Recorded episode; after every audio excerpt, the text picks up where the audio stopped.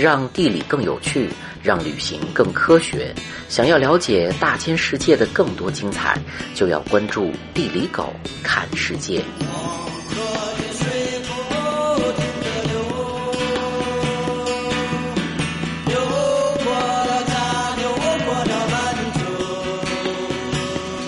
甘肃省位于中国西北地区，西北一端还与大蒙古国接壤，也算是正正经经的边疆。土地总面积四十二点五九万平方公里，还在宁夏有一块飞地。黄河从中部穿过，被分为河东与河西两部分。甘肃版图像一个哑铃，两头大，中间窄，最窄的地方只有七十六公里。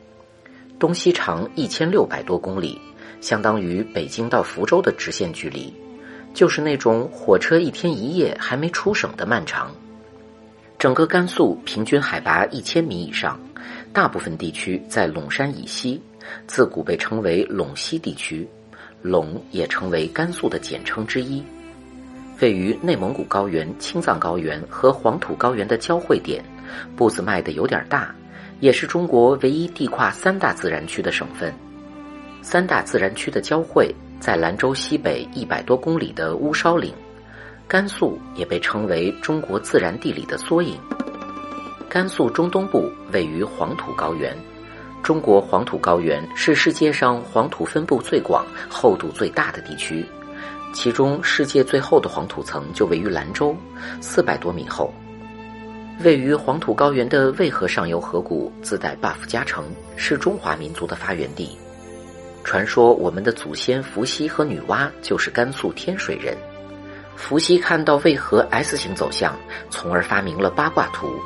今天在天水还保留着中国最大的伏羲庙。距今三千年前，在今天庆阳庆城县一带，出现了一支叫周的部落。周人住在黄土高原的洞穴里。是一群平平无奇的种地小天才，开拓了中国最早的农业。周人部落逐步发展壮大，从庆阳出发，在渭河流域建立了中国最后一个世袭奴隶制王朝——周朝。但农业立国的周朝经常被周边游牧部落打劫，周人觉得有必要建立一支骑兵队伍。生活在今天甘肃礼县一带的养马达人秦人登上政治舞台。秦人专业为周王朝养马，还长期与游牧部落作战，逐渐形成战斗力爆棚的武装力量，成为后来的秦国。秦国在其后的六百余年间扩大领地，统一全中国，建立秦朝。秦朝创立了一种以中央郡和县为骨架的中央集权制度，至今影响中国。最早就在今天的天水、甘谷一带做过实验。甘肃河西地区属于西北干旱区，从东起黄河，西至玉门关一带，有一段长一千公里的祁连山前狭长地带，最窄的地方只有十五公里宽，被叫做河西走廊。河西走廊是甘肃最干旱的地区，敦煌的年降水量只有三十八毫米，大概是南方一场大雨的量吧。虽然干旱。但祁连山的雪水汇成几条重要河流，灌溉出一串绿洲。《史记》中说：“陇右熟，天下足。”在汉朝时期，河西地区已经是国家级粮食主产区了。至今，这里都提供甘肃全省百分之七十的商品粮、百分之百的棉花和一半的瓜果蔬菜，也是中国最好的葡萄酒产区之一。从汉朝开始。中原帝国就从军事上控制了河西走廊，设立武威、酒泉、张掖、敦煌四郡，屯兵养马，大搞国防建设。今天张掖还拥有世界最古老的马场——山丹军马场，第一任 CEO 是霍去病。因为连通西域各国，这个狭窄走廊被世界选中，成为丝绸之路的核心路段。各大绿洲城市都是商贾云集、夜夜笙歌的贸易重镇，甘肃人都走在和世界做生意的康庄大道上。隋唐时期的凉州是国际大都市，比今天的纽约还纽约。隋炀帝还在张掖开过万国大 party，相当于今天的商洽会。世界各国土特产在这里荟萃，桃核绿石制作的陶砚、羌笛、鹦鹉这些丝绸之路上的爆款也传到中原。中国旅游标志马踏飞燕就出土于武威，代表了中国古典艺术的最高水平。通过丝绸之路，从印度来的佛教也逐渐传入中国。东晋时期，今天武威一带曾经出现过一个小国后梁。攻打西域龟兹国的时候，顺道绑架了印度籍佛学大师鸠摩罗什。鸠摩罗什在武威待了十多年，弘扬佛法，翻译经书，成为中国佛教的奠基人。因为印度僧侣有在山上挖个洞修行的习惯，去山里挖洞成为当时人们表达信仰的新风潮。甘肃交通要道附近的山区出现大量石窟。武威天梯山石窟、敦煌莫高窟、麦积山石窟等都成为佛教重地。在中原战乱时期，很多信徒来到这里聚众讲学、精研典籍，佛学文化非常兴盛。在敦煌，这个挖洞修行的传统延续了一千多年，跨越多个王朝，一共挖了莫高窟在内的八百多个洞。画了无数佛祖和金刚，成为一个荒芜沙海里的玄幻梦境。甘肃渭水以南的陇南地区属于秦岭延伸部分，连通四川。传说中的蜀道咽喉，这里属于长江流域，重峦叠嶂，山高谷深。白龙江两岸可以种橘子，水稻一年两熟，自然风景和人们口音川味十足。九寨沟曾经就归陇南，还生活着中国百分之十的大熊猫。三国时期，甘肃大部分地区当时在魏国境内，今天陇南一带直接与蜀国接壤，成为两国反复交战的地方，给我们留下无数荡气回肠的史诗。诸葛亮六出祁山的祁山堡，就在今天陇南礼县。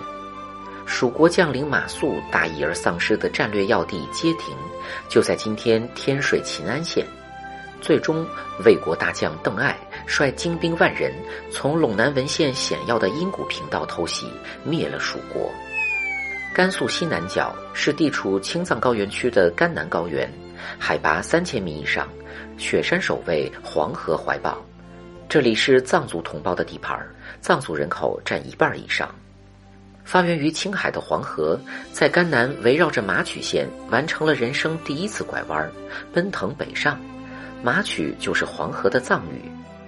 崛起于青藏高原的藏族吐蕃军队一度非常豪狠，在唐朝国力衰微之时，不但占领甘肃大部分地区，甚至还打到了长安。不过，面对同样凶猛的蒙古大哥，还是有点腿软。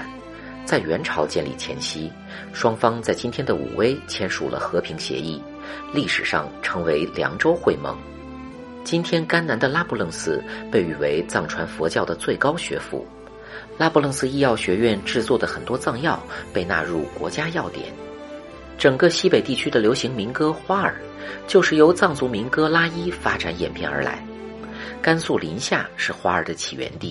大妹妹的个大妹上个狼呀三郎，心儿跳得慌呀，想看我的个大妹妹。蒙古大哥的元朝在全国建立行省制度，甘肃地区成为十一个行省之一，这是甘肃第一次建省，以甘州和肃州而得名，治所在甘州，就是今天的张掖。对于蒙古人这样的战斗民族，甘肃丰美的牧场成为养马放牧的基地。随着蒙古大军而来的中亚穆斯林，成为今天甘肃回族、东乡族等少数民族的祖先。穆斯林擅长经商，河州也就是今天的临夏，曾经是和西藏交易的皮草贸易中心。今天西藏拉萨的商户有一半是甘肃临夏人开的。今天甘肃境内有近四千个清真寺。临夏因为浓厚的伊斯兰教氛围，被人们叫做“中国小麦家”。穆斯林同胞还是餐饮业的翘楚，回族小哥哥的牛肉面强势为甘肃美食代言。明朝时期，为防备蒙古军的侵袭，甘肃地区处在与敌军对峙的西部前沿地带，政府大规模修筑长城，在长城西端修建嘉峪关，兰州城北有了黄河上第一座桥镇远桥。总兵驻扎张掖，这些军事设施加上大批军事屯田，形成了一个严密的防御体系。到了清代，因为满清贵族对于回族的高压政策，最终演化成为回族与汉族之间的民族仇杀。在近十年的动乱之中，甘肃人口减少百分之七十以上，军阀混战，社会动荡，财政紊乱，黄土高原大量土地垦殖，导致草场退化，森林减少，再加上气候越来越干旱，旱灾、暴雨、饥荒频繁发生，中国农业文明发祥地成为苦极甲天下的地方。由于农业无利可图，军政当局甚至为了收取赋税，竟提倡农民大量种植鸦片。甘肃一度成为中国毒品种植中心。甘肃是个矿产资源大省，储量排名能进入中国前五的矿产就有三十六种，镍、钴、铂族储量中国第一，大部分分布在金昌市。晚清时期，甘陕总督左宗棠给甘肃带来近代工业的萌芽。兰州有了生产军火的兰州制造局，还利用西北盛产的羊毛，创建中国第一家毛纺织厂制泥局。一九零九年创办的甘肃法政学堂，发展成为在国际上留有赫赫大名的兰州大学。新中国成立后，甘肃因为地处内陆，资源丰富，又是西北重要的交通枢纽，成为中国国防工业基地。中国现代炼油企业以兰州炼油厂为发端。酒泉卫星发射基地是新中国第一座导弹发射场和卫星发射基地，四零四厂奠定了完整的中国核工业体系。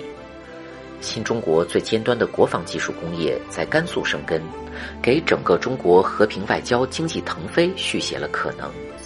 复杂独特的自然环境，东西文明的往来融合，金戈铁马的英雄故事，一同塑造了内敛勤劳、洒脱仗义的甘肃人。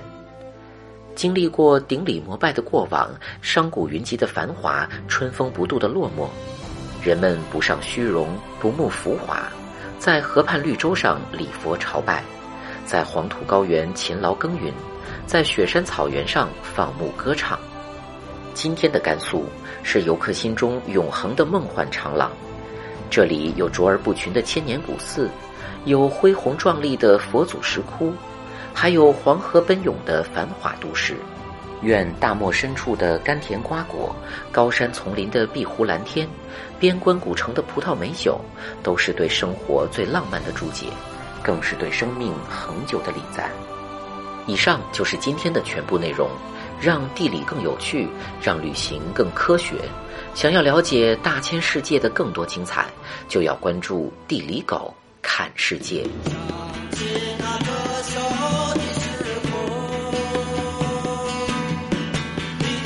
my